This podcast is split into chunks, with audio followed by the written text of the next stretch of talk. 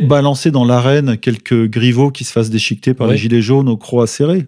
Un peu comme Chiappa, finalement, Oui, elle. euh, euh, cette sorte de, de- de gilet pare-balles pour Macron. Attention, qui que vous soyez, attention, cette fréquence est exclusivement réservée aux urgences. Sans blague Et vous croyez que j'appelle pour commander une pizza? Mais vous savez que vous commencez à m'énerver avec vos questions. Bah oui, mais- Est-ce que je vous en pose des questions ouais Bonjour à tous, les auditeurs attentifs auront remarqué l'absence de notre émission le mois dernier hein, pour des contingences logistiques. J'étais en tôle. Mais n'ayez crainte, on nettoie l'info est de retour. Eh bien, on nettoie l'info, votre émission préférée. Euh, nous faisons amende honorable et pénitence, Monsieur Corias. Par conséquent, nous revenons aujourd'hui sur deux mois d'actualité. Waouh. Oui, c'est lourd. Monsieur Corias, euh, votre mission, si vous l'acceptez, est donc de revenir en ma compagnie sur les mois de décembre 2018 et janvier 2019. Êtes-vous prêt pour le sommaire de cette 25e émission? Oui, je suis prêt, mais même si ça paraît être un siècle déjà, les choses vont tellement vite aujourd'hui que le mois de décembre, euh, euh, c'est le siècle dernier. Voilà. Le pacte de Marrakech constitutionnalise-t-il la migration illégale? Le traité d'Aix-la-Chapelle est-il un acte désespéré pour sauver l'Union européenne? Trump retire ses troupes de Syrie, l'impérialisme américain va-t-il se rabattre sur l'Amérique latine? Et ingénierie, tout a été fait pour diviser et affaiblir les gilets jaunes. On nettoie l'info, bonne année à tous, Bonne année, c'est parti. les gilets jaunes. C'est par ce simple coup de marteau que le pacte mondial sur les migrations a été formellement approuvé à Marrakech devant plus de 150 pays. Il s'agit du premier document global de l'ONU sur le sujet et même s'il est non contraignant, il a déchaîné les passions. Vivement critiqué par les nationalistes et les anti-migrants, il a fait l'objet d'une campagne de désinformation. Dès l'ouverture des débats, le secrétaire général de l'ONU a dénoncé de nombreux mensonges. Le pacte n'est pas un traité. C'est un cadre de coopération internationale fondé sur un processus intergouvernemental de négociation. Il réaffirme spécifiquement le principe de la souveraineté des États. Ce pacte a pour objectif de gérer au mieux les crises migratoires, défendre les droits de l'homme, les droits de l'enfant et l'intégration. Tout comme le Premier ministre belge, la chancelière allemande est venue le soutenir en personne. C'est un très bon signe que nous nous occupions du destin de plusieurs millions de migrants sur cette planète et stipulons une fois de plus que les droits universels de la personne s'appliquent à tous et à chacun dans chacun des pays de notre planète. Un point de vue que ne partagent pas tous les pays des membres de l'ONU. Une quinzaine de pays ont annoncé leur retrait ou le gel de leur décision alors qu'ils avaient approuvé le texte en juillet dernier à New York. Monsieur Corias, premier sujet de cette, euh, cette 25e émission d'On Étoile Info. On revient sur le pacte mondial de l'ONU sur les migrations. Est-ce que je peux le présenter succinctement? Succinctement, en moins de 20 minutes, s'il vous plaît. Allez, j'essaye. Signé par 152 États, précisément lors de la conférence de Marrakech, à l'occasion du 70e anniversaire de la Déclaration des droits de l'homme. Donc déjà, c'est un contexte euh, très, très ciblé.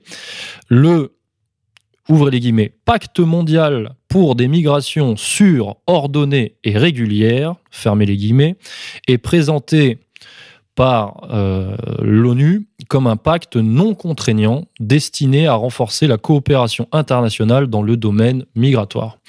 Alors, monsieur Corias, qu'est-ce qu'un pacte non contraignant?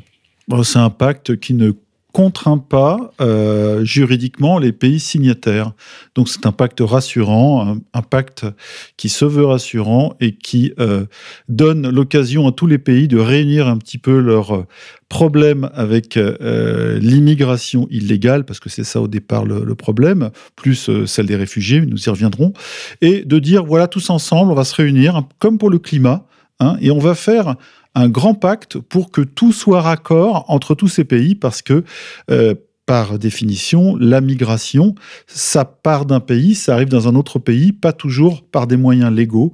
Et eux veulent rendre ça, comme vous l'avez dit, sûr, c'est-à-dire qu'il n'y ait pas de, euh, migrants qui se noient en mer, euh, ordonné, c'est-à-dire que les pays soient au courant, que les frontières ne soient pas fermées ou que les centres de rétention ne soient pas surchargés, et régulière. Euh, en gros, ça veut dire qu'il ne faut pas qu'il y ait tout d'un coup un afflux comme en 2011 ou entre 2011 et 2018 avec le conflit syrien, et soudain 4 millions à 5 millions de personnes euh, qui passent par tous les chemins possibles pour fuir la guerre. Voilà, donc ça, c'est le départ, c'est la théorie, c'est euh, la volonté, le vœu j'allais dire pieux, euh, humaniste, humanitaire, mondial. J'ai pas dit mondialiste. Vous n'avez pas dit mondialiste. Pourtant, beaucoup de critiques euh, ont pointé du doigt cette vision mondialiste des choses, euh, qui consiste effectivement à, finalement à légiférer, constitutionnaliser euh, la migration, qu'elle soit légale ou illégale, et puis certainement dans un dans le cadre des intérêts du, du ce qu'on appelle le marché puisque finalement c'est un flux de travailleurs. D'ailleurs, il me semble que c'est présenté comme ça même dans les textes. Alors, Théoriquement, euh, c'est pas théoriquement, pratiquement, tout le monde sait qu'il y a quatre sortes euh, de euh, migrants ou de migration. On dit migrants aujourd'hui, c'est le mot qui a été adopté par euh, l'ONU à, Marrakech puis à New York. Ça a été signé une semaine plus tard, mais on y reviendra là aussi. Il y a les travailleurs qui peuvent venir d'un pays, pour nous, pour ce qui nous concerne, pour la France ou pour l'Union européenne, hors Union européenne ou hors France. il y a les familles qui arrivent par le regroupement familial. Il y a les réfugiés de guerre. Pour ça, il faut avoir une véritable raison, c'est-à-dire que euh, pour une raison ou pour une autre, euh, confessionnelle, euh, politique, on soit persécuté dans son pays. Sexuel. Voilà, sexuel aussi. Hein, les LGBT de Tchétchénie qui sont fait courser, qui ont le droit de venir en France dans le Marais. Et la dernière catégorie, ce sont les illégaux, les clandestins, euh, ceux qui sont venus à remplir la, baignoire de Calais régulièrement et qui ont créé voilà, cette émotion en France pendant deux bonnes années avant qu'ils ne soient dispatchés par car dans les petites communes rurales. Bien. Donc quatre sortes de, de en fait, d'immigrants euh, ou d'émigrants et en dans les textes de l'ONU, ça devient des migrants et ils sont tous à la même enseigne. C'est-à-dire qu'en réalité, vous l'avez dit, euh, ce sont des gens qui euh, viennent pour travailler, quelle que soit leur motivation, hein, pauvreté, conflit, euh, rêve d'un Eldorado. Ils viennent travailler dans nos pays parce que il y a du travail, il y a de l'argent, la sécurité sociale offre de bonnes perspectives de, vie, de survie, de vie durable, etc. Ce qu'ils n'ont pas chez eux. Hein. nous, on a un je crois, une moyenne en gros de vie de 80 ans en France, hein, pour les hommes et femmes confondus. Et dans ces pays, parfois, parfois ça dépasse pas les, les 50-55 ans. Voilà. Donc, à partir de tout ça, les institutions internationales, hein, qui sont euh, d'abord l'ONU, ont décidé de euh, mettre tout à plat et de dire voilà, on va éviter qu'il y ait ces grandes émotions, ces espèces de résistance nationale qu'on a vues en France, qu'on a vues surtout en Italie avec les bateaux qui repartaient. Et euh, cet émoi et le fait que dans un contexte de montée des populismes, les grandes migrations soient remises en question. Là, on ne parle pas des réfugiés, hein, parce la plupart des Syriens, par exemple, sont arrivés en Turquie, c'était 3 millions Ils sont encore beaucoup, pas vraiment en France, on a eu 30 000. Bref, il fallait tout mettre à plat et dans un esprit humaniste, humanitaire, avec des textes de loi qui en fait ne sont pas des lois et qui ne sont pas juridiquement contraignants, mais qui ne sont pas non plus constitutionnels. Par contre, ce qu'on dit euh, des gens qui ont réfléchi et qui ont lu euh, ce fameux texte de 41 pages, hein, moi je me le suis cogné, c'est qu'on voit que toujours dans les ingénieries ou en tous les cas les manipulations euh, mondialistes, c'est-à-dire à visée mondialiste, tout part d'un vœu pieux, tout part d'un rêve euh, humaniste où tout le monde est égaux. On voit bien dans le texte quand on le lit que euh, ces gens-là sont considérés comme des travailleurs comme les autres, qui ont les mêmes compétences et la cohésion sociale est assurée et on a besoin d'eux, c'est un apport positif. Eh bien, euh, dans ces textes, on devine que on met en place quelque chose, un socle euh, d'abord moral, et puis un socle euh, qui fait comprendre aux populations accueillantes que les migrants ont droit aux mêmes droits, parce qu'il faut respecter le principe de non-discrimination ou de non-racisme, ils ont droit aux mêmes droits que nous, et donc automatiquement, on va leur donner des papiers, c'est-à-dire qu'en fait, il n'y a plus d'immigration illégale, on leur donne des papiers, ils ont les mêmes droits, ils ont droit à travailler, leurs enfants vont à l'école. Ça veut dire que nous, notre système social qu'on a mis en place sur des décennies, avec beaucoup de difficultés de travail, d'investissement personnel, voire de sacrifice, eh bien, eux, ils vont y avoir droit automatiquement. Alors c'est très bien d'un point de vue euh, humaniste, c'est très humain, comme on dit, nos frères humains vont venir, sauf que, sauf que l'expérience nous montre que les jeunes Soudanais de 20 ans qui viennent à Porte de la Chapelle ou qui arrivent à Calais, ou les migrants euh, afghans euh, qui viennent de terrains de guerre, etc., et qui, se battent au couteau ou à coups de batte de baseball sous les métros parisiens, c'est pas vraiment ça va pas vraiment faciliter la paix sociale et la cohésion sociale chez nous. Mais ça, c'était avant le pacte Bien sûr. Maintenant qu'il y a le pacte, tout va être euh, simple. Et oui, et grâce au pacte, en fait, toutes les nations euh, qui se donnent la main, en fait, les 152, vous avez dit sur 160, parce qu'il y en a 8 qui se sont barrés en courant. Oui, je vais les énumérer. là. Voilà, on, on se sont dit, euh, eh bien, on va, on va maintenant faciliter tout ça, le rendre presque légal, même si ça n'a pas encore force de loi, je le rappelle. Par contre, des observateurs intelligents ont, euh, et, ont comparé, je dirais, la naissance de ce pacte avec, par exemple, le traité, euh, disons pas le traité, mais la Déclaration des droits de l'homme, qui ensuite est rentrée euh, dans le domaine juridique français et politique en 1971, je crois.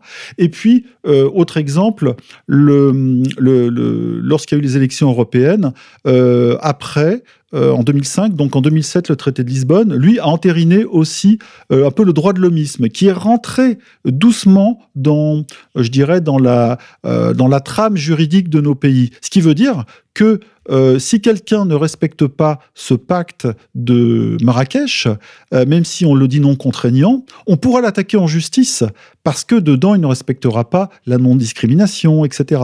Donc, on sait que c'est par ce moyen que le mondialisme fait avancer ses pions et au départ, c'est jamais contraignant. Et à la fin, on se rend compte, comme l'Union européenne, qu'on a perdu notre souveraineté et notre droit de parole. Alors effectivement, il y a un imbroglio juridique et c'est certainement là-dessus qu'il faut, qu'il faut appuyer, puisque, pour que ça soit clair, hein, je, je reformule, certains plaignants pourraient, pourront invoquer ce droit international, ce droit supérieur au droit national. Qui ne l'est pas encore, mais il est, euh, il est vivement souhaité. On sent que la pression augmente au fur et à mesure des 41 pages, et le droit international qui est au-dessus du droit européen, qui lui est même au-dessus du droit euh, français. Alors, le droit international ne s'impose pas encore, même si, alors aujourd'hui, le droit européen, par dans bien des domaines, s'impose au droit français.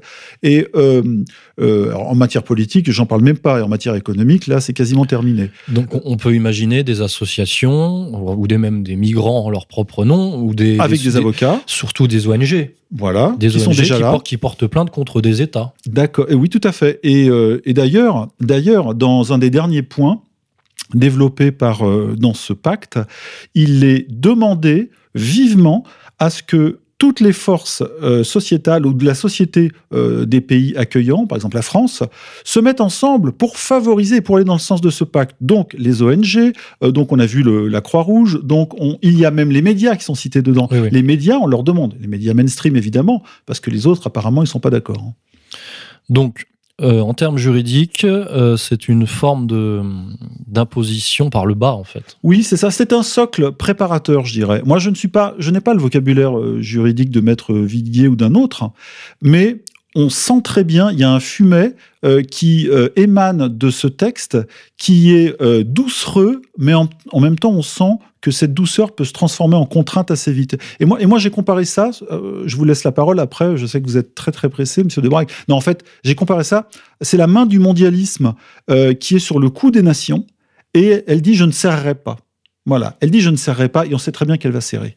Et au début, elle ne serre pas parce que sinon ça bloque. Et on voit qu'aujourd'hui, avec les, les élections qui approchent et une, une possible victoire des populismes dans une majorité de pays européens, ou en tous les cas une montée euh, flagrante des populismes, que ça va être beaucoup plus difficile à passer. Et on, sent que ça, ça fait partie des ingénieries mondialistes pour essayer de contrecarrer le- les populismes euh, montants.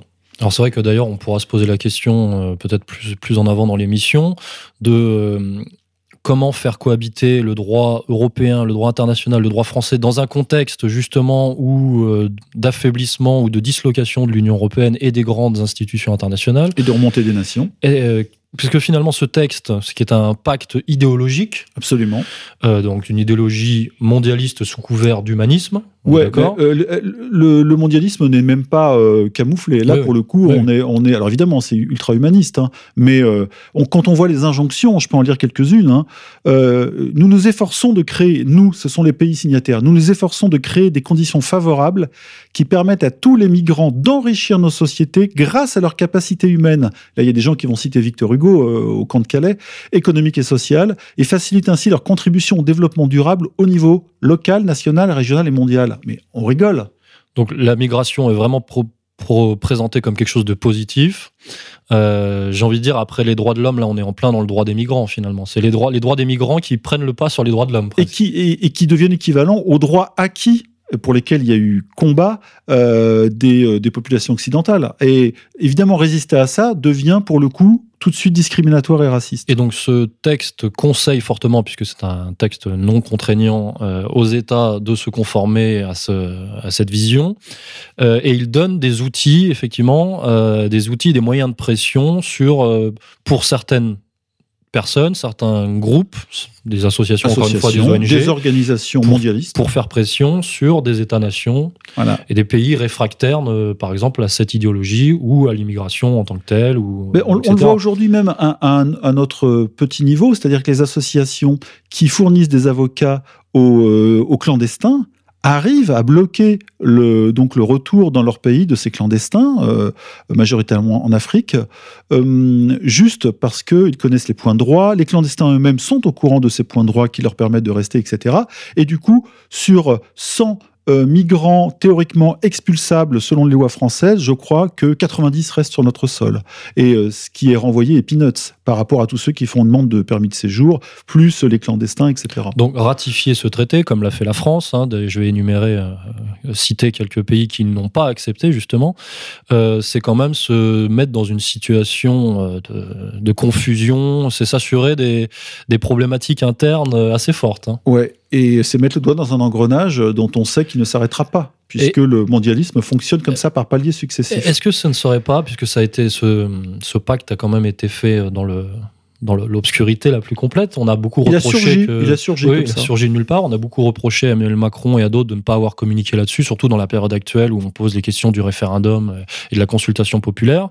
Euh, Est-ce que ce n'est pas une une technique mondialiste effectuée en, en urgence quand même pour euh, justement contrecarrer la montée des- du populisme? C'est un peu une, une manœuvre, c'est un peu une manœuvre de dernière minute. On Mais a bien sûr, surtout dernière minute avant les élections européennes, qui théoriquement envoient des députés qui, eux, n'ont pas vraiment de pouvoir au Parlement. On l'a rappelé X fois, le, pouvoir, c'est la Commission européenne, avec des commissaires, hein, donc des Moscovici, euh, désignés directement par les présidents ou premiers ministres des pays de l'Union. Donc euh, le Parlement, c'est un peu euh, comme notre Parlement, c'est une, bande d'inutiles. Je suis un peu méchant, mais bon, ils ont une efficacité locale, si l'on veut, mais en tous les cas, ce qui compte surtout, c'est euh, de mettre un terme presque juridique à la montée du populisme et donc au rejet des migrants, c'est-à-dire à la reconstruction des frontières qui ont été démolies sciemment en 50 ans d'Union européenne. D'ailleurs, à cet égard, c'est c'est assez euh, cocasse de, de- de souligner que l'immigration est présentée comme quelque chose d'inéluctable. Absolument. chose de naturel. À, à aucun moment, il ne, ne s'est remis en question comme étant euh, oui, c'est ça, ça tombe du ciel. Et euh, j'ai noté, puisque moi aussi j'ai un, petit peu lu le, le texte, j'ai noté qu'il y a deux explications à cette inéluctabilité euh, de l'immigration. C'est un, le climat, c'est-à-dire le réchauffement climatique. Migration climatique. hein. Donc voilà. Et c'est effectivement, migration économique, c'est-à-dire que les travailleurs pauvres doivent aller vers les pays riches qui sont, eux, en chute démographique. Ouais. Donc ça, c'est vraiment la logique du marché, c'est-à-dire que, bon... euh, le différentiel pour continuer- économique justifie voilà, tout. Pour compte, voilà, continuer à prospérer, il faut faire venir des travailleurs, quel que soit euh, le- l'origine, le but. euh. Et qui dit travailleur pauvre dit salaire euh, plus que minimum. Dit, il n'y a, il même plus de salaire minimum. Comme en Allemagne, avec son Interland de l'Est, on, on casse les salaires minimums par deux, par trois, et on arrive à des 4 euros de l'heure dans les grandes fermes roumaines ou hongroises euh, qui servent les exportations allemandes. Donc dans ce texte, enfin ce texte est justifié par des, des postulats dogmatiques comme le climat, voilà, le climat et l'économie, quoi. Des, des- des- encore une fois, des choses sur lesquelles il ne faut pas du tout blasphémer et pas du tout remettre en cause. Euh, je voudrais axer euh, pour pour illustrer sur le, le côté positif de l'immigration. Dans le préambule de ce texte, il est écrit. Les migrations sont facteurs de prospérité, d'innovation, de développement durable.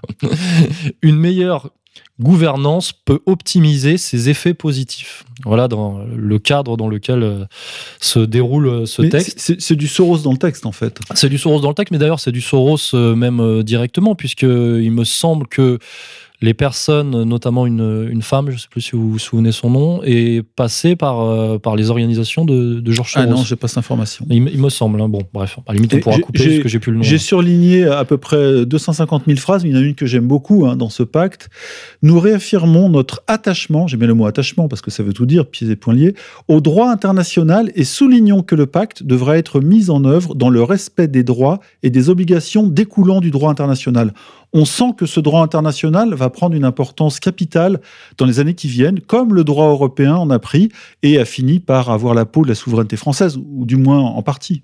Euh, je vais quand même citer donc les États qui n'ont pas signé, euh, pas ratifié ce, pacte, puisque à la base... Les États méfiants, on va les appeler l'axe de la méfiance. À la base, euh, au mois de juillet 2018, à New York, 191 États avaient accepté la, création de principe de, cet accord. Euh, depuis, à peu près un quart a changé d'avis. Il, il en restait 160. Désistements, des, beaucoup de pays ont émis des réserves. Et, et, finalement, au mois de décembre, plusieurs États ont refusé de signer, parmi lesquels l'Autriche, l'Australie, l'Italie, la Bulgarie, le Chili, la Croatie, les États-Unis. Les États-Unis de Trump qui ont même, euh, je crois, refusé de se déplacer. Clairement. Euh, Israël, euh, la Hongrie, la Pologne, la Serbie, la Slovaquie, la République dominicaine, la République tchèque, la Suisse et euh, l'Estonie, le Danemark et les Pays-Bas. Ce qui est marrant, c'est que la Suisse faisait partie des inspirateurs de ce texte. En tous les cas, c'est des gens qui l'ont rédigé. Et j'ajoute que le Brésil de Bolsonaro, ce nationaliste euh, d'Amazonie, euh, a carrément euh, expliqué que lui aussi sortirait bientôt. Oui, à sa prise de fonction, en fait. Bolsonaro, il a dit une fois que je serai président, je quitterai le pacte. Terminé. Euh, la Russie a signé le pacte, mais a émis de très sérieuses réserves, ainsi que, ainsi que l'Algérie. Et donc, évidemment, il y a eu beaucoup de critiques. On a même vu des manifestations hein, en Belgique, en, Belgique, en Allemagne. Qui ont fait sauter la coalition belge, le Premier ministre qui ont coûté le gouvernement, qui ont failli faire exploser carrément le, gouvernement. en Allemagne, parce qu'effectivement, depuis, euh, depuis 2015, euh, l'Allemagne a accueilli, je crois, pratiquement un million de, migrants. Un million, un million huit, hein, facilement. Ce hein, qui, a, ce qui a coûté, ce qui a valu la peau de, de Merkel aussi. Oui, et la montée de l'AFD. Euh, en France, ceci tombe, euh, ce pacte tombe en pleine manifestation des Gilets jaunes, donc euh, on peut se dire aussi que. ils s'en sont emparés. Ils s'en sont emparés. il y a eu des manifestations au Canada également, donc voilà, c'est pas de c'est pas de tout repos pour les mondialistes, mais l'ONU a eu la bonne idée de condamner toutes les critiques en parlant de fake news comme d'habitude, de complotisme. Et c'est le Monde qui justement s'est fait le porte-parole de la contre-attaque contre les complotistes, comme vous dites, euh, qui euh, s'en sont pris euh, à l'aspect soi-disant ou prétendument non contraignant de, de, ce pacte. Et Le Monde a sorti tout de suite un texte de 3-4 pages, enfin un texte, un article, pour expliquer que évidemment tout était fake news, sinon incompréhension. Donc nous, on serait des idiots qui ne comprendraient pas l'exact. Ça me rappelle exactement ce qui s'est passé pour la campagne 2004-2005 du référendum euh, européen, euh, lorsque justement Chouard est, apparu en disant, en commençant à douter des textes, en disant hop, hop, hop, il y a un article là qui est bizarre, et tout de suite la presse est, tombée sur le rable de ces gens en expliquant que on disait pas encore complotiste à l'époque, mais que qu'est-ce que c'est que ça, paranoïa, etc. Et il s'est avéré que ces gens-là avaient raison, dont Chouard. Hein. on lui rend hommage pour ça et pour ce travail. Et eh bien là, pareil, Le Monde a sorti le le bouclier anticomplotiste en disant euh, il y a plein d'intox, euh, c'est une simple proclamation orale suivie d'un coup de marteau. Euh, une approbation formelle, texte doit être encore ratifié, etc. Il disait, au, départ, ils disent, ouais, il n'y a pas de signature. Après, ils disent, soit ratifié. Donc, il y a des signatures. Macron ne signera pas. Non, il a envoyé un, bouffon signer à sa place, etc. Et donc, le monde ne reprend dans les points du pacte de Marrakech que que ce qui est très, euh, je dirais, euh, euh, indéniable et facile à, et je dirais inattaquable, mais toute la partie dangereuse, évidemment, il la laisse de côté. Et il rappelle toutes les trois lignes que la souveraineté des États est euh, garantie. Effectivement, elle n'est pas attaquée, sauf que là, on a ce qu'on appelle une première pierre. Et une première pierre appelle une deuxième pierre. Et la deuxième pierre, on va la voir euh, probablement euh, bientôt. Et le jour où la troisième pierre sera posée, on ne pourra plus réagir, on sera pieds et poings liés, les frontières sont ouvertes, etc. Et comme se dirait Stephen Smith, l'africaniste, que Bernard Lugan n'aime pas, mais bon, là pour le coup, il y a effectivement 50 millions d'Africains qui sont prêts à traverser la Méditerranée pour monter en Europe. Et ça, c'est pas une lubie. Alors évidemment, Sarkozy, s'est emparé de ce chiffre, et qui est un chiffre qui fait peur, mais c'est une réalité aussi euh, mondialiste, et ça ne déplairait pas à certaines élites mondialistes. Donc euh, le rapport de force populiste mondialiste euh, donnera bientôt plus d'explications, plus de clairvoyance sur cette affaire. Élever la relation franco-allemande à un niveau supérieur, c'est le but avoué du traité d'Aix-la-Chapelle. Comment ce traité va-t-il compléter son ancêtre? Tout d'abord en instituant un conseil conjoint de défense et de sécurité. C'est cet organe politique qui veillera à renforcer la coopération militaire entre les deux pays, qui entendent par exemple opérer des déploiements conjoints mais aussi fusionner des programmes d'armement. La France et l'Allemagne adoptent au passage une clause de défense mutuelle en cas d'agression, à l'image de celle de l'OTAN. Si la question du siège de membres permanents au Conseil de sécurité des Nations Unies a beaucoup fait parler, la France entend simplement peser de tout son poids pour que l'Allemagne obtienne le sien. Les deux pays s'engagent aussi à coordonner leur position à l'ONU pour rendre l'Europe plus audible dans cette instance mondiale, de belles intentions que la réelle politique risque de mettre à rude épreuve. Et puis il y a d'autres réalisations peut-être plus concrètes aux yeux des Français et des Allemands. La constitution d'une assemblée parlementaire commune en est une. Ils seront 50 députés français et 50 élus du Bundestag à en faire partie. Sur le plan économique, un comité d'experts sera créé, il fera des recommandations. Enfin, le traité veut approfondir les relations dans la zone transfrontalière, même si les eurodistricts s'y attellent déjà. L'idée est notamment de créer des procédures accélérées pour faire avancer les projets. Alors on parlait justement de ce, rapport de force et du contexte actuel de crise de l'Union européenne. Donc on en parle avec le traité euh, d'Aix-la-Chapelle. Alors déjà, Aix-la-Chapelle, c'est symbolique, hein, symbole de, de l'Empire carolingien. Euh, le traité d'Aix-la-Chapelle du 22 janvier 2019. Euh, traité signé par Macron et Merkel dans le but officiel de consolider l'axe franco-allemand. Alors déjà, première remarque, euh, pareil, hein, on a l'impression que c'est signé en urgence, en catimini, euh, sans consultation, sans référendum, Aucune sans chambre, débat. rien. Euh, ça sort de nulle part. Enfin, ça, ça a été, voilà, c'est en, en place de, de- depuis à peu près un mois. Et euh, les, quand même, les signataires sont absolument grillés. Quoi. Macron et Merkel, ce sont deux euromondialistes complètement cramés en, ce moment. Euh, donc, c'est un traité de coopération et d'intégration franco-allemand. Euh, on peut se demander. Est-ce que c'est un message envoyé à, l'Europe? Est-ce que c'est un message envoyé à l'Union européenne pour dire euh, on continue sur les mêmes bases? Ou est-ce que c'est justement euh, prendre acte que euh, ça se casse la gueule et du coup consolider d'une relation bilatérale, essayer le, de le noyau, sauver, le noyau dur de l'Union européenne, c'était Ouais. avant que ça s'appelle l'Union européenne, c'était la France et l'Allemagne. sauver le- la La- base, soi-disant, le fameux couple franco-allemand, et puis sauver aussi une vision du monde. hein. C'est quand même euh, vision du monde néolibérale, atlantiste, au cœur de l'Europe. Alors, est-ce que c'est ça le but Euh, Certainement. Euh, donc, soi-disant, ce traité est la continuité du traité de l'Élysée de 1963, euh, qui avait été signé entre De Gaulle et Adenauer, et qui portait sur la réconciliation d'après-guerre. Et donc, là, ça a été un peu la Libye, ça a été un peu le prétexte pour dire, voilà, on, on se réfère aux grands, aux grands hommes, aux grands hommes politiques. D'ailleurs, sur ce traité de l'Élysée de 63, euh, De Gaulle avait, a posteriori, précisé que c'était un échec de son point de vue, puisque euh, justement, il était, euh, l'Allemagne était déjà trop proche des États-Unis. Le- le- de Gaulle ne voulait pas voir l'Allemagne redevenir surpuissante et euh, il voyait que de toute façon c'était le, le, Le marchepied. Ouais, le marchepied de, de- des États-Unis. Et, euh, et l'Allemagne a toujours été défendue à tout point de vue, en sens propre comme sens figuré par les États-Unis. Et donc, une, une Europe avec en son cœur l'Allemagne et le couple franco-allemand, c'était la porte ouverte au marché américain. Donc, il avait déjà compris que l'Allemagne trahissait, entre guillemets, euh, l'esprit européen.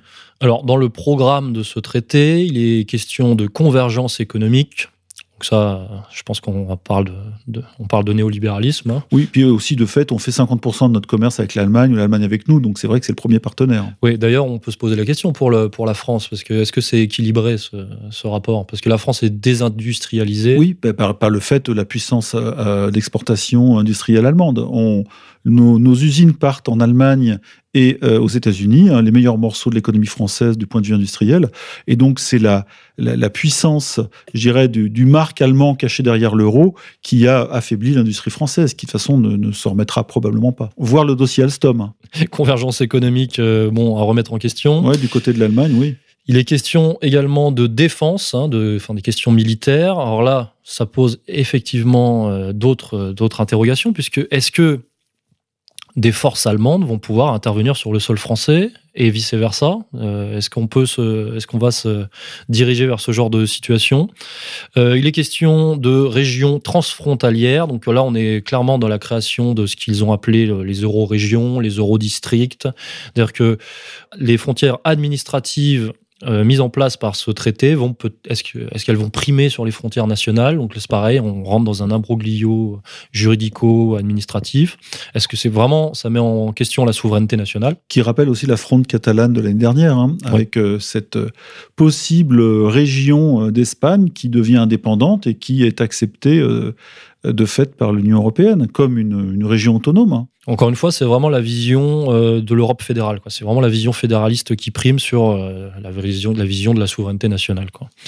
Et euh, il a été question, il est question dans ce traité d'une création, de la création d'une assemblée parlementaire commune, donc sans députés français et allemands qui siégeraient dans la. Encore un machin, encore un millefeuille, encore un millefeuille parlementaire ultra qui va coûter de l'argent, comme les dizaines de milliers de fonctionnaires de Bruxelles et qui servent objectivement pas vraiment au peuple, hein, plus aux, grands groupes euh, économique. Je voulais juste rajouter une chose sur, le, euh, sur la défense. La, France est, avec le, Royaume-Uni, enfin l'Angleterre, le seul pays européen qui euh, dispose de sa défense, de sa souveraineté, de l'arme nucléaire. Et euh, un pacte avec l'Allemagne qui n'a pas de force nucléaire, c'est quelque chose de compliqué parce que De Gaulle avait bien compris que la France pouvait tenir son rang dans le monde si elle restait dissuasive nucléairement et indépendante de ce point de vue-là. C'est-à-dire qu'elle ne dépendait pas de la défense américaine. Or, l'Allemagne est complètement euh, sous, la, sous le joug américain en termes de défense, hein, que ce soit par l'OTAN ou on, se rappelle des, enfin on se rappelle dans les années 70, il y a eu tout un débat sur les missiles allemands pointés vers la Russie, etc. Et donc euh, une, relation, un traité, un rapprochement franco-allemand en termes de défense, ça veut dire que nous on renonce de toute façon. On peut pas aller plus haut en termes d'indépendance, on renonce à notre indépendance. Et euh, d'où la, place au Conseil de sécurité partagée. Oui, alors il y a eu pas mal de, controverses sur cette question du, siège de sécurité, euh, du, siège français au Conseil de sécurité de l'ONU. Euh, au, à minima, ce traité donne un droit de regard l'Allemagne sur ce, sur, cette, sur ce poste et sur cette, euh, sur cette légitimité internationale. Oui, et puis euh, la, puissance économique allemande, c'est vrai, n'a pas sa traduction en termes de défense internationale et donc au Conseil de sécurité. La France, elle, c'est un peu l'inverse. Elle a moins de puissance économique que l'Allemagne et elle a un siège très important au Conseil de sécurité. Donc, enfin, un siège, un vrai siège. Et d'ailleurs, les pays des BRICS, les pays euh, émergents, comme on dit, réclament leur siège. Le Brésil euh, en réclamant, la Chine a le sien évidemment, et ça permet d'avoir un droit de veto sur les interventions, ce qui n'a pas empêché le conflit syrien rien, de toute façon. Euh, Conseil de sécurité, les Russes, les Chinois ont dit non euh, aux Américains et c'est quand même. Euh, ça, s'est passé. Donc, bon, est-ce que c'est la question que je posais tout à l'heure, est-ce que c'est vraiment une, volonté de verrouiller, de, contourner en urgence l'affaiblissement globaliste? Est-ce que c'est un, moyen de, sauver les meubles, quoi, finalement? Et peut-être qu'ils se rendent compte qu'effectivement, si, si, on prend tout ce qui se passe en Europe depuis 2-3 ans, euh, le, terrorisme, l'invasion migratoire ou le choc migratoire, hein, si on préfère, le, les, la, naissance de, de, par exemple, la victoire populiste en Italie, ce qui est quand même un, ce qui est quand même un, un, coup de tonnerre en Europe. Eh ben tout ça, ça menace très rapidement, à terme, pour beaucoup, l'Union européenne, c'est déjà terminé. C'est déjà terminé, ça ne tient que parce qu'il y a des traités, que parce qu'il y a des, euh, euh, échanges économiques évidents entre l'Europe des 28, les pays de, les 28 euh, européens. Mais de fait, politiquement, ça se casse la gueule. Il y a Nicolas Dupont-Aignan qui monte un groupe avec euh, euh, les groupes de droite euh, souverainistes de plusieurs pays, ceux qui ont refusé de le faire avec Marine Le Pen, etc. Donc, une autre Europe est en train de se créer qui, effectivement, n'a pas vraiment intérêt cette Union européenne social-démocrate qui a tenu effectivement le temps de l'après-guerre, quand tout allait bien, quand il y avait le plein emploi, etc. Mais aujourd'hui, euh, avec la montée du mondialisme ou de la crise, hein, ce qui est pareil, eh bien cette Europe ne, satisfait plus les peuples. Et s'il y a un peu de démocratie, euh, que ce soit le 26 mai ou dans les pays euh, européens eux-mêmes, hein, pour leurs élections nationales, ça ne devrait plus tenir longtemps. C'est vrai qu'on voit par exemple en ce moment des affiches Marine Le Pen et Salvini pour les élections européennes. C'est vrai que finalement Macron et Merkel font la même chose de leur côté. Quoi. Ils, oui, voilà. ils, se, se rétractent, ils se contractent en vue des élections européennes. De démocrate même si euh, Merkel est une CDU, c'est-à-dire une, une droite euh, un peu catholique, allemande ou protestante, pardon, le, euh, une droite chrétienne.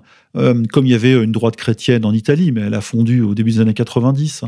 Et aujourd'hui, en fait, ce sont les populismes qui sont beaucoup plus populistes de droite ou de gauche, qui sont beaucoup plus euh, euh, en phase avec les désirs des peuples. On le voit chez nous, on- on- qu'on le veuille ou pas, c'est Marine Le Pen et Mélenchon qui tiennent la corde. Alors évidemment, ils ne s'accordent pas, comme Di Maio et Salvini se sont accordés, mais euh, s'ils s'accordaient, euh, là évidemment, on aurait quasiment une majorité euh, populiste en France. Tout est fait pour que ça ne soit pas le cas, évidemment. Donc on revient sur la problématique de fond euh, déjà évoquée lors du premier sujet, le rapport de force populiste, mondialiste. Ah ouais, c'est vraiment la, c'est la ligne aujourd'hui de fracture, de césure importante. On n'est plus sur la droite et la gauche, on l'a répété x fois. C'est ça aujourd'hui qui, qui détermine tout. C'est le déterminisme numéro un. RMC 7h07, les États-Unis vont quitter la Syrie. Donald Trump estime que le groupe État islamique a été vaincu et ordonne le retrait des troupes américaines stationnées dans le pays. 2000 soldats US sont toujours là-bas. Cédric Fesch, vous êtes le correspondant d'RMC aux États-Unis où cette annonce a pris tout le monde de court. Personne ne sait officiellement pourquoi le président américain a pris cette décision et c'est ça qui sidère les généraux autour de Donald Trump et aussi ses plus proches conseillers. Tous lui déconseillent depuis des mois de quitter la Syrie. La semaine dernière encore, l'émissaire des États-Unis pour la coalition internationale disait qu'il restait des cellules clandestines et que personne n'était naïf au point de dire qu'elles allaient disparaître rapidement. En fait, Donald Trump semble avoir pris sa décision tout seul et elle est conforme à ses engagements de campagne. Il a toujours dit qu'il ne voulait pas dépenser un dollar en dehors des États-Unis s'il jugeait que ce n'était pas utile pour le pays. Mais justement, l'état-major américain pense que le retrait américain permettra aux nations adverses, Russie, Syrie, Iran, de gagner en influence dans la région et aussi à Daesh de se reconstituer. Fidèle à sa rhétorique et à son style, Donald Trump a encore surpris son monde au mois de euh, décembre 2018 en déclarant avoir atteint son objectif de vaincre Daesh en Syrie et donc d'annoncer le retrait euh, des troupes américaines de Syrie. Donc déjà, c'était une déclaration, encore une fois, tonitruante. Trumpitruante. qui euh, ne collait pas avec les déclarations plus récentes du Pentagone ou de son ex-ministre de la Défense, Jim Mattis, qui peu de temps avant euh, déclarait que voilà, le, le combat n'était pas encore gagné, que de toute manière, on- les États-Unis resteraient euh, en Syrie, etc. Je fais remarquer Première remarque importante, que cette annonce de Donald Trump faisait tout de même suite. À la reprise beaucoup moins médiatisée de l'opération officielle Timber Sycamore, je, sais, je prononce hein, à la française, euh, une opération de trafic d'armes, euh, diligentée euh, d'abord qui avait été créée sous Barack Obama et qui est officiellement privatisée et diligentée par Henry Kravitz. Vous connaissez Henry Kravitz? Pas personnellement. Henri Kravitz, c'est notamment un des grands. Je connais son fils Lenny, mais. un des grands financiers euh, de Macron. Et euh, c'est quelqu'un qui, via sa société privée de fonds de placement KKR, euh, gère énormément euh, de de tractation de cet ordre-là. Et là, il gère effectivement, avec, en partenariat avec des États, il gère ce trafic d'armes important, peut-être le plus important trafic d'armes de l'histoire, qui abreuve les fameux rebelles modérés euh, du Proche-Orient. Et euh, donc, on peut imaginer que Trump, finalement, répondait à cette euh, opération de l'État profond, pour ainsi dire, comme d'habitude, par une autre, une autre annonce. Alors, première hypothèse, est-ce que Trump et les États-Unis se retirent, puisque de toute manière, ils ne peuvent éviter la défaite sur le terrain. Depuis que la Syrie euh, a été armée en termes anti-aériens par les Russes, euh, on sait ce qui s'est passé effectivement ces derniers mois avec Israël, mais euh, de plus en plus le territoire aérien et même le territoire terrien syrien est sanctuarisé, sanctuarisé ou retrouve, recouvre sa souveraineté. Euh, finalement, les États-Unis, qui misent beaucoup d'ailleurs sur l'Air sur Force, hein, sur la, la, force aérienne, euh, finalement, ne, ne sont-ils pas condamnés, n'auraient-ils pas été condamnés à la stérilité et à la mise en échec? Euh, Donc là, c'est peut-être un moyen, c'est peut-être le bon moment finalement pour Trump pour sortir la tête haute en disant, euh, en mettant un peu en place cette. On a gagné, on s'en va. Voilà, on a gagné, mettant un peu en scène, ils, ont, ils ont parlé d'une bataille décisive qui aurait été menée je ne sais où. Pas loin de Manbij, Et pour dire, voilà, c'est c'est la gloire, on a fait notre boulot, on rentre à la maison comme des, comme des bons Américains. Bush avait fait pareil après la guerre d'Irak en 2003. Il avait dit on a gagné sur le porte-avions, euh, alors qu'en fait euh, c'était le bordel absolu, rien n'était gagné. Ils sont juste partis. Parce que donc c'est là où Trump serait très malin. En plus, il fait ça euh, en accord avec Erdogan. Euh, ça fait plusieurs mois que Trump et Erdogan se rapprochent. On en avait parlé avec l'affaire Khashoggi. Euh, donc il y a une, une sorte d'alliance là sur, le, sur la région. Et finalement, tout le monde, tout le monde est content de, ce qui se passe. Enfin, tout le monde, sauf évidemment les amis de Bernard Kouchner notamment. mais Trump et les États-Unis peuvent, partir la tête haute, se retirer la tête haute, puisque Trump avait annoncé qu'il se retirerait euh, si Daesh était vaincu. Là, ils affirment que c'est fait. Euh, si l'Iran euh, était euh, n'était plus présent sur le territoire syrien. Voilà, il renonçait à ses troupes. Alors, en fait, ils y sont pas. Alors voilà, officiellement, il n'y a pas de soldats iraniens. Il y a peut-être des conseillers militaires iraniens, mais il n'y a pas de soldats iraniens. Et puis, euh, si une solution politique était trouvée, et il semblerait que Trump soit de plus en plus prompt à reconnaître Bachar el-Assad et le gouvernement syrien. Donc, il peut s'en aller les mains propres. Et, et, et, puis on devrait s'arrêter là. Mais on s'arrête pas là, effectivement, dans ce rapport de force entre, entre nationalistes et, et globalistes. Euh, et puisque on a vu que finalement, euh, beaucoup de, de, questions se sont posées. On a vu, bon, effectivement, chiter Bernard Kouchner qui, s'est indigné, qui a parlé de, de trahison, euh, trahison des Kurdes. Des, les Kurdes qui, je cite, luttent en notre nom contre les barbares. C'est qui notre?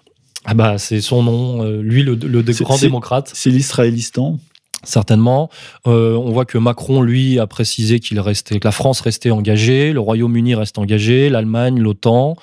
Euh, donc il y a encore cette, cette, espèce de confusion, mais il semblerait que les troupes américaines euh, se désengagent et partent effectivement de Syrie et peut-être même d'Afghanistan. Euh, au moins à moitié, semble-t-il. Toujours 5 à 7 000 hein, dans chaque pays. Voilà, mais euh, environ 50% des troupes d'Afghanistan seraient euh, amenées à partir d'ici 3 mois, je crois. Donc à voir, à suivre. D'ailleurs, je précise que la France est restée, reste engagée. D'ailleurs, elle a donné, ça c'est pareil, c'est une information restée très discrète, un milliard d'euros à l'Irak début janvier. Euh, puisque la France a des bases militaires en Irak et c'est ce qui lui permettrait certainement de poursuivre cette espèce de d'ingérence dans, le, dans la région et de pression sur euh, certains gouvernements, dont le gouvernement syrien. On se demande pour quels intérêts, mais officiellement pour lutter contre le terrorisme. D'ailleurs, euh, certains euh, politiciens français ont argué de l'attentat de Strasbourg. Ah oui. fameux attentat de Strasbourg du, de, de, de fin novembre, fin novembre. C'était au marché de Noël, ouais. donc c'était Ah. peut-être début décembre. Ah, C'était fin décembre, 6, pardon. décembre, je crois. de, de- 6. alors de début décembre Peut-être. euh, 2018, qui euh, ravivait le spectre et même plus que le spectre du terrorisme islamisme et donc euh, islamiste et donc euh, de l'existence de Daesh et qu'il fallait combattre, etc., etc. Euh, suite à la décision de Donald Trump, donc je disais, son ministre de la Défense Jim Mattis a démissionné. Euh, Jim Mattis, qui n'est pas forcément euh, anti-Trump euh, sur, la, sur la vision de Daesh, mais qui apparemment, selon euh, des informations euh, sourcées, euh, ne validait pas le fait de se couper potentiellement de différents euh, acteurs et différents partenaires, différents euh, alliés, euh, comme la France et l'OTAN justement pour les États-Unis. Donc ce serait euh, des divergences de cet ordre-là entre Trump et Jim Mattis. Bon, l'avenir nous le dira. En tout cas, il a démissionné. Se pose donc la question dans la région de, du Kurdistan ce que je disais tout à l'heure avec euh, Bernard Kouchner. Quid du, du Kurdistan, cette espèce de projet euh, franco-israélo, euh, une certaine partie de, de- de- des Américains Euh, Quid de la stratégie du Moyen-Orient élargi, puisque qui vise à disloquer euh, tous les États de la région, hein, qui est mis en place depuis, euh, depuis 2001, euh, qui a quand même fait beaucoup de dégâts au Proche-Orient. Mais effectivement, si l'armée américaine se retire officiellement, est-ce que est-ce qu'on on n'assisterait pas à la fin de ce de cette stratégie, cette stratégie de l'État profond américain. Euh, Quid de la suprématie et de l'hégémonie euh, militaire américaine, puisque là, c'est vrai que pour les initiés, c'est quand même un aveu de faiblesse et on, comprend que euh, maintenant, ce sont les Russes qui dominent au niveau militaire. Quand même. Oui, mais tant qu'ils ont le, leur cinquième flotte dans le Golfe Persique pour surveiller les exportations de pétrole, même s'ils en ont moins besoin maintenant, puisqu'ils en produisent eux beaucoup plus aujourd'hui, hein, les Américains. Euh, donc toujours un œil sur l'Arabie Saoudite. Si euh, les Israéliens ont toujours leurs 200 têtes nucléaires pour surveiller un peu euh, toute la terre, euh, moyen-orientale ou proche-orientale, les Américains peuvent déplacer leur effort de guerre ou de pression vers l'Asie, parce que c'est là où ça se passe. Hein. Je ne veux, pas euh, paraphraser Attali, hein, qui déclarait en début d'année que le conflit entre la Chine et les États-Unis serait le conflit majeur des années à venir. Mais il y a quand même un grand basculement de ce côté-là. Qu'est-ce que les Américains ont à gagner à s'empêtrer euh, dans les champs euh, de Syrie ou d'Irak? Pas grand-chose. Ils n'ont pas gagné en Irak, ils n'ont pas gagné en Syrie, ils n'ont pas gagné en Afghanistan. Alors évidemment, ce sont des guerres stratégiques, géostratégiques. Hein. En Afghanistan, il y a la drogue, il y a l'héroïne, hein. ils ne sont, pas là-bas pour rien. il y a évidemment les pétroles à conserver. avant, c'était les Anglais qui euh, qui, sanctuarisait euh, euh, les pétroles du nord de l'Irak. Les Américains sont arrivés. Maintenant, les Turcs sont en train de mettre la main dessus, plus ou moins.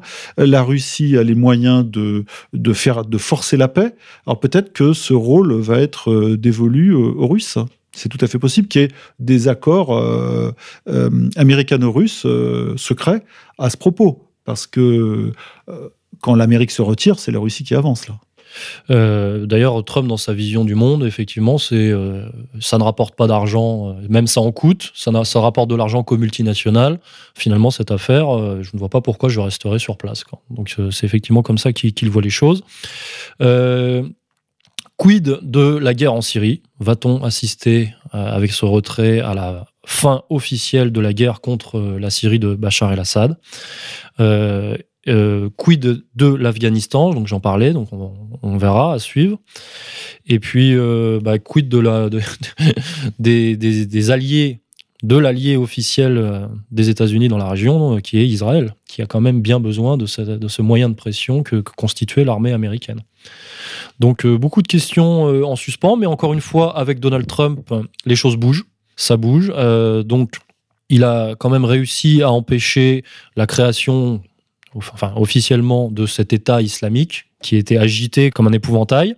Mais bon, officiellement, il met un terme à cette, euh, cette machination, même si euh, il arrive, semble-t-il, pas encore à mettre fin à l'utilisation, à la manipulation des mercenaires, des terroristes, des, rebelles modérés. Ces, proxys sont toujours utiles. Hein. Ils sont là pour déstabiliser les régimes qui résistent au grand marché américain. Je pense que c'est pas terminé. Euh, la question, alors déjà, il en est mort entre 80 et 120 000 euh, sur les terrains euh, irako-syriens, euh, les proxys, il y en a moins là quand même. Hein. Il, y a, beaucoup moins de, mercenaires, mais il en reste. Et effectivement, je pense que ce que j'appelle l'État profond, hein, le Pentagone et puis cette coalition anglo-franco-israélienne et otanesque, vont continuer à tenter de se servir de ces gens-là pour, pour faire pression. Ils peuvent prendre le témoin hein, et poursuivre l'opération, mais c'est vrai que. Mais ça sera, plus, ça sera beaucoup plus compliqué. Euh, alors après, se pose la question aussi euh, d'accord, puisque entre les pays, puisque euh, la Turquie d'Erdogan a menacé d'envahir le nord de la Syrie, pas forcément dans une vision impérialiste, mais parce que elle veut régler ses comptes avec le PKK. Définitivement. Avec le, PKK, qui est une organisation kurde qu'elle considère comme terroriste. Et donc, il semblerait qu'Erdogan ait demandé à, à Damas et à Moscou de maîtriser euh, le PKK sur le territoire syrien, car sinon, euh, elle agirait. Quoi. Et donc, euh, elle agirait dans le nord de la Syrie. Donc, c'est pareil, affaire à suivre. Je pense que tout le monde s'est quand même mis d'accord. on a vu Poutine mettre la pression sur Emmanuel Macron pour qu'il renonce à son implication. Je suis pas sûr que ça suffise, mais il l'a quand même fait. Et puis se pose la question de l'influence, euh, l'influence iranienne, effectivement, qui fait très très peur à Israël et euh, voir comment vont, va se comporter euh, l'Iran dans cette configuration. Les Américains n'ont pas besoin, ils avaient 5 à 7 000 bonhommes, en plus les conseillers militaires au nord de la Syrie et de l'Irak, mais ils n'ont pas besoin si, si, ces, euh, si ces hommes partent, euh, ce qui est probable, euh, ils, se, ils veulent que des supplétifs fassent le boulot. C'est un peu comme Trump a demandé aux, aux pays qui participaient à l'OTAN, notamment la France et l'Allemagne, de plus participer financièrement en disant on finance votre défense, maintenant passez à la caisse, vous, sinon moi je fais sauter l'OTAN. quoi. Et donc vous allez vous retrouver avec les Russes, comme si les chars allaient arriver à Paris et à Berlin. Eh bien, là on dirait que c'est un peu pareil, que Trump laisse euh, oui, l'OTAN, c'est-à-dire euh, euh, ce qui est un peu la défense euro-américaine, et surtout la France, parce qu'elle en a les moyens militaires, et le Royaume-Uni, faire le boulot pour eux, parce que c'est quand même un merdier là-bas. Hein. C'est un, merdier comme l'était le Vietnam, même s'ils sont moins impliqués. Hein. Ils ne sont pas 140 000 soldats ou 500 000 à un moment donné. mais euh, le, je pense que Trump effectivement trace euh, une ligne, une colonne avec à gauche l'actif, le ou le passif et l'actif, ce qu'on a gagné, ce qu'on perd, et lui c'est assez radical. Hein, on se casse d'ici. Et d'ailleurs dans le, dans le dernier numéro de Faits et Documents, euh, il y a la le rappel de la déclaration tonitruante de Trump en septembre à l'ONU, hein, donc en 2018, l'Amérique choisira toujours l'indépendance et la coopération à la place de la gouvernance mondiale, du contrôle et de la domination. Bon, pour la domination et le contrôle, il repassera, mais n'empêche que les terrains les terrains de guerre qui ne rapportent pas directement euh, sont, je pense, négligeables. Euh, c'est pas rentable. Le, Proche-Orient aujourd'hui n'est pas rentable pour Trump. Point barre. Euh, ce qui est plus rentable, c'est euh, la mer de Chine, c'est euh, voilà, il y a d'autres traités. L'Europe même, parce que l'Europe est le grand marché pour l'Amérique. Donc, il vaut mieux se battre. Et puis l'Amérique latine, hein, on va y venir. Bah, on va y venir. On développera certainement le, mois prochain. Mais effectivement, à peine ce retrait annoncé, que on a l'impression que l'impérialisme américain. Alors là, se pose la question de est-ce que c'est Trump qui met en, œuvre euh, cette, euh, cette direction? Est-ce que c'est l'État profond? Est-ce qu'il y a un jeu entre les jeux, entre les deux? Est-ce que Trump euh, fait comme d'habitude des déclarations tonitruantes à peu de frais, puisque finalement là il a reconnu l'opposant américain, mais quand on sait que, que le Venezuela est quand même protégé soutenu par la, Russie de Poutine Est-ce que ça, ça, pourra avoir des conséquences euh, Mais donc, euh, j'y viens et je fais juste une annonce pour le, pour le mois prochain. On voit effectivement une grosse pression se mettre sur le Venezuela de Maduro, euh, avec la reconnaissance de l'opposant officiel de Maduro comme étant, soi-disant, le président légitime et, Maduro étant un président illégitime, on, illégitime. On a vu ce que ça a donné avec le, président pas, presque par intérim que les Américains avaient préparé pour l'Irak en 2003 à la place de Saddam Hussein. Bon, le mec a disparu rapidement.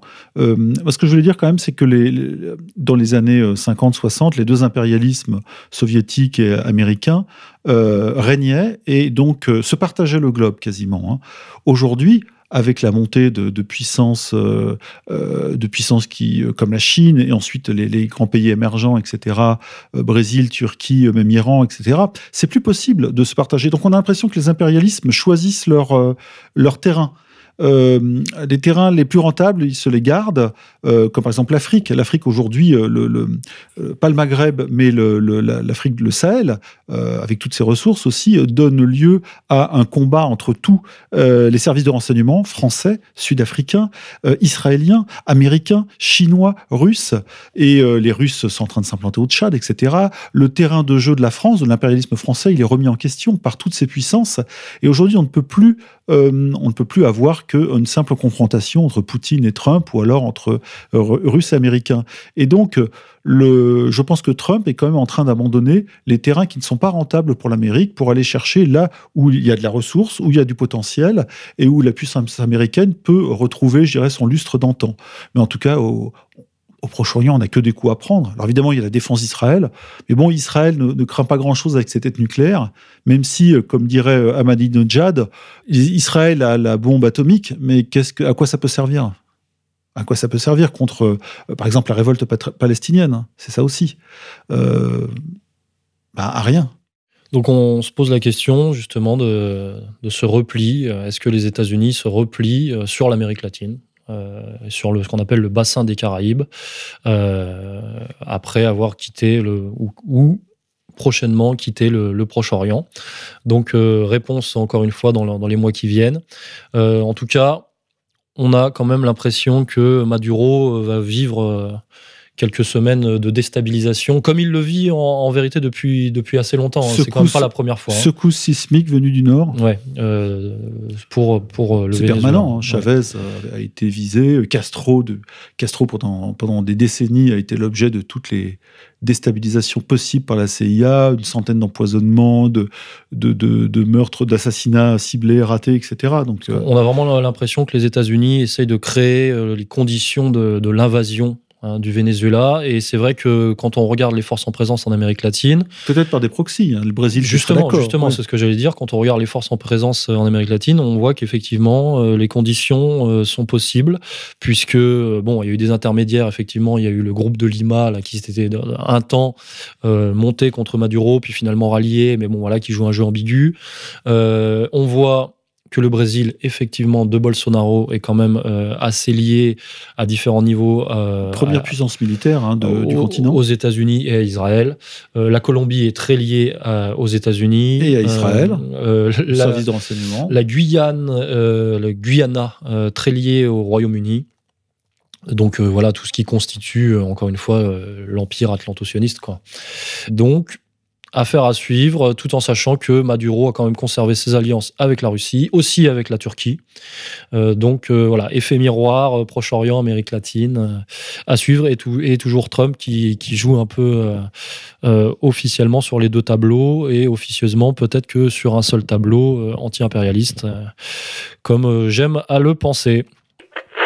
Emmanuel Macron a aussi abordé des phénomènes plus profonds que sa seule politique pour expliquer la crise des Gilets jaunes en France. L'heure des mea culpa est bel et bien terminée, alors que le grand débat est lancé et que le gouvernement a annoncé un plan de 10 milliards d'euros. Emmanuel Macron souhaite désormais prendre de la hauteur, d'après Le Monde, qui annonce que le chef de l'État est prêt à quelques concessions, à condition qu'elles ne touchent pas au fondement euh, de sa politique économique. Une position qui ne va sans doute pas calmer euh, la colère des Gilets jaunes, qui dénonce également euh, les méthodes des forces de l'ordre, l'emploi de grenades explosives et de lanceurs de balles de défense, les LBD 40. Pas un samedi de mobilisation sans que la liste des blessés, Gilets jaunes ou observateurs, ne s'allonge, accuse l'humanité en présentant ces blessés comme des gueules cassées, un terme qui fait référence aux mutilés de la Première Guerre mondiale. Alors, chers auditeurs, sur les, Gilets jaunes, hein, ce, mouvement euh, populaire français qui se dresse contre, de manière euh, de plus en plus consciente et affirmée contre la globalisation financière, comment avoir un axe original, comment vous proposer un axe original, comment ne pas faire de la, redite? Ce mouvement, d'ailleurs, en, temps réel, au moment où on enregistre, euh, on est en, euh, acte 11. 11. Acte 11.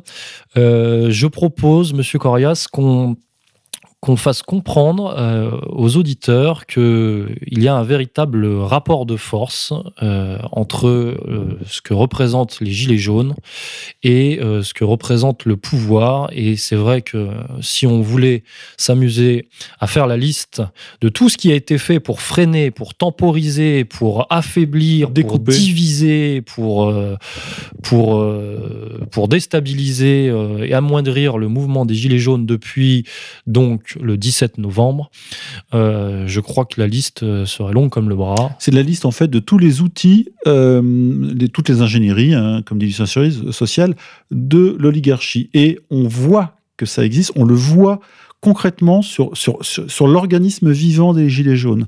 On le voit par les meneurs, on le voit par les articles qui sont sous.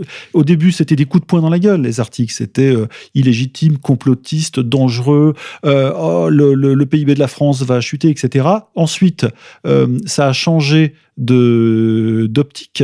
Ce n'était plus aussi direct. Les médias ont commencé à en faire venir. Là, on appelle ça un peu la technique de l'adoucissement ou de ou de c'est les trois deniers de Judas, etc. Où on a vu des on va y venir. Peut-être vous avez préparé ça, mais les, des gilets jaunes se faire inviter. Alors au début, c'était des gilets jaunes. Je suis désolé, hein, qui étaient un peu complètement à l'ouest, qui avaient aucune non pas légitimité, mais ils n'avaient pas la tchatch pour Et pas la tenir le culture, coup. la fond. culture, le fond, les concepts pour tenir le coup face à une route et le Krief, euh, face à d'autres débatteurs euh, qui sont des relais des courroies de transmission de l'oligarchie. Hein, c'est pas une, une- une- une nouveauté.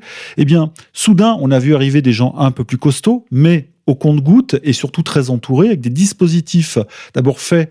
euh, évidemment, on ne pouvait pas les retourner, mais faits pour montrer la dangerosité de ces gens-là, etc. Donc, d'un point de vue médiatique, hein, on voit que l'oligarchie a un ensemble d'instruments, c'est presque un clavier, hein, euh, pour euh, comme vous le dites, amoindrir, diviser, neutraliser, envoyer dans l'impasse, etc., ce mouvement. Sauf que le mouvement, il est toujours là, et que justement, ces tentatives-là dont vous parlez, ou dont on, qu'on va développer un tout petit peu, eh bien, pour certains, elles ont renforcé leur conviction qu'ils étaient dans le juste, c'est-à-dire opposés à cette oligarchie qui les paupérisait, et en plus, ça leur a donné euh, le, euh, je dirais, ça, augmenté, ça leur a augmenté leur conscience dans ce combat qui, au départ, n'était pas très clair. On, on l'a tous vu. C'était le mouvement était très confus, etc. C'était une espèce de fumée. Et puis cette fumée est retombée.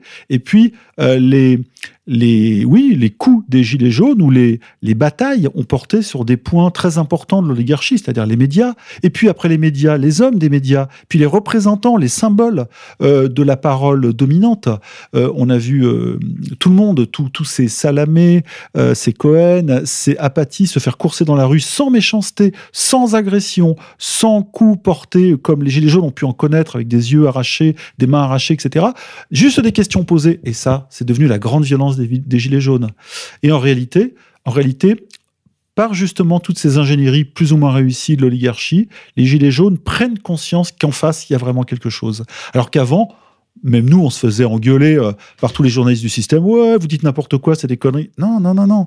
Les gens le voient et le vivent physiquement. Ils vivent physiquement cette, ce combat et ils voient qu'en face, il y a vraiment un ennemi.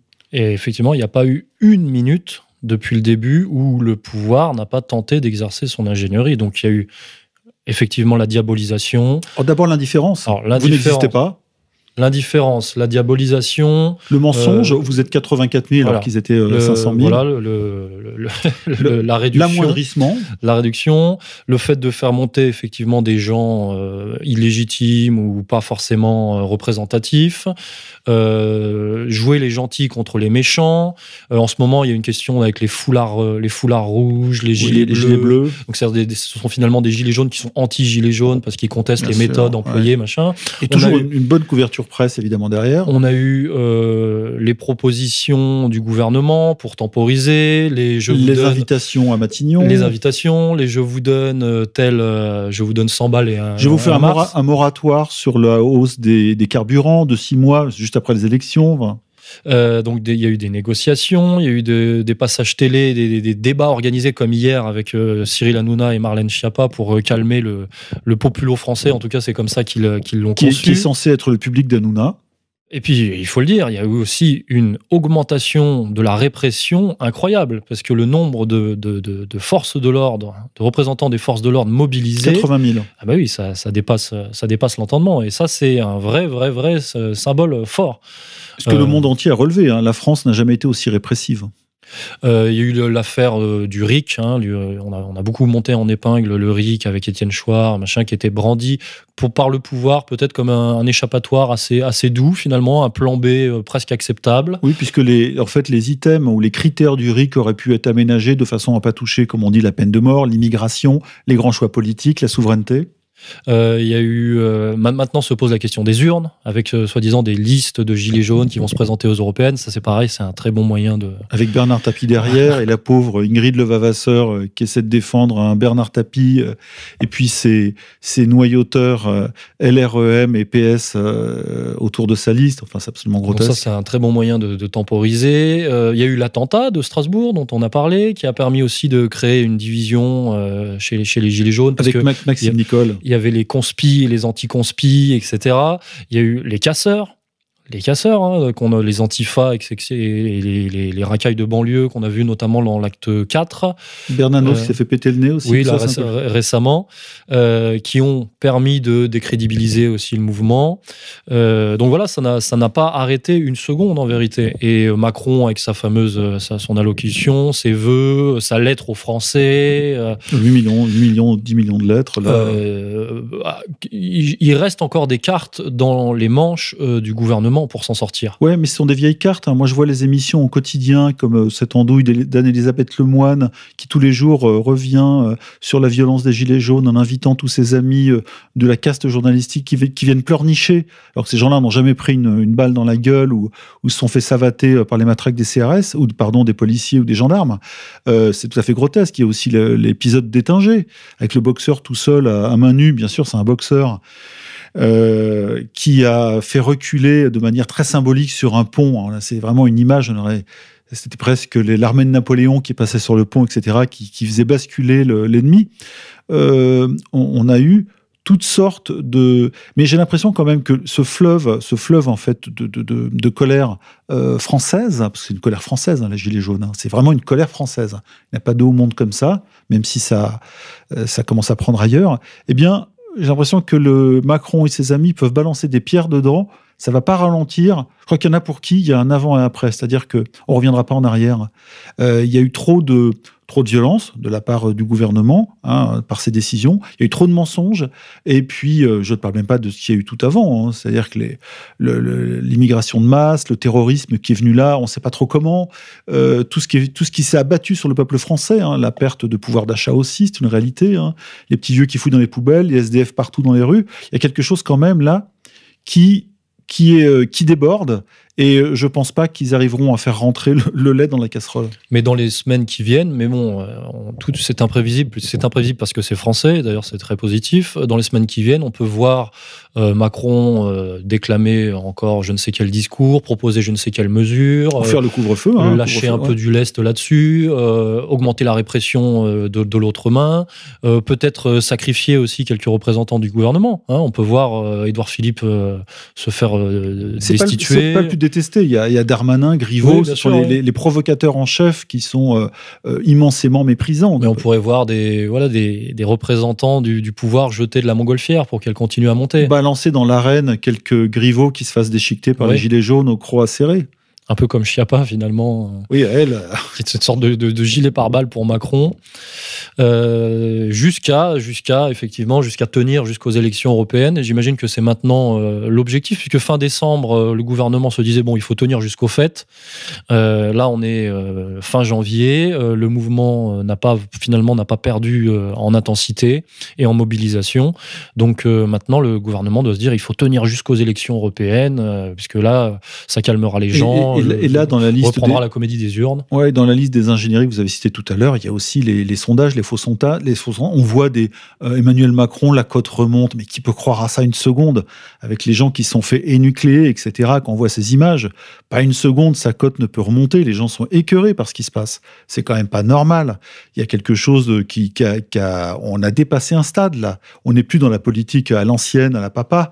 Euh, là, on est dans une confrontation. Et euh, Macron, évidemment, lui, euh, en, tant que banquier international sans scrupules et probablement sans sentiment, euh, lui, euh, c'est pas lui qui va frapper les gens. Hein, ils sont fous. Hein, il connaît même pas le peuple de France. Mais euh, tout cela va avoir des conséquences euh, sur le long terme. Et je ne vois pas, même en jouant la montre jusqu'au 26 mai, date des élections européennes, comment un Macron peut s'en sortir.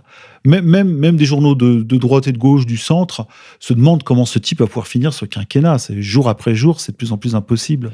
En tout cas, euh, l'épreuve de force, euh, c'est vraiment l'épreuve du temps, là. Et donc, on, on, on va voir, on sera peut-être peut-être vite fixé, peut-être même euh, cet après-midi. eh bien, on va se quitter là-dessus, colonel.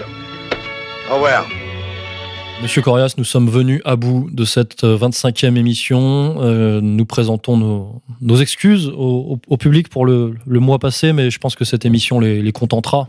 En fait, l'émission, on l'a faite, mais elle a été censurée par le pouvoir aussitôt. Elle était beaucoup trop dangereuse. Ce qu'on avait révélé était vraiment, vraiment trop risqué pour tout le monde. C'est ça.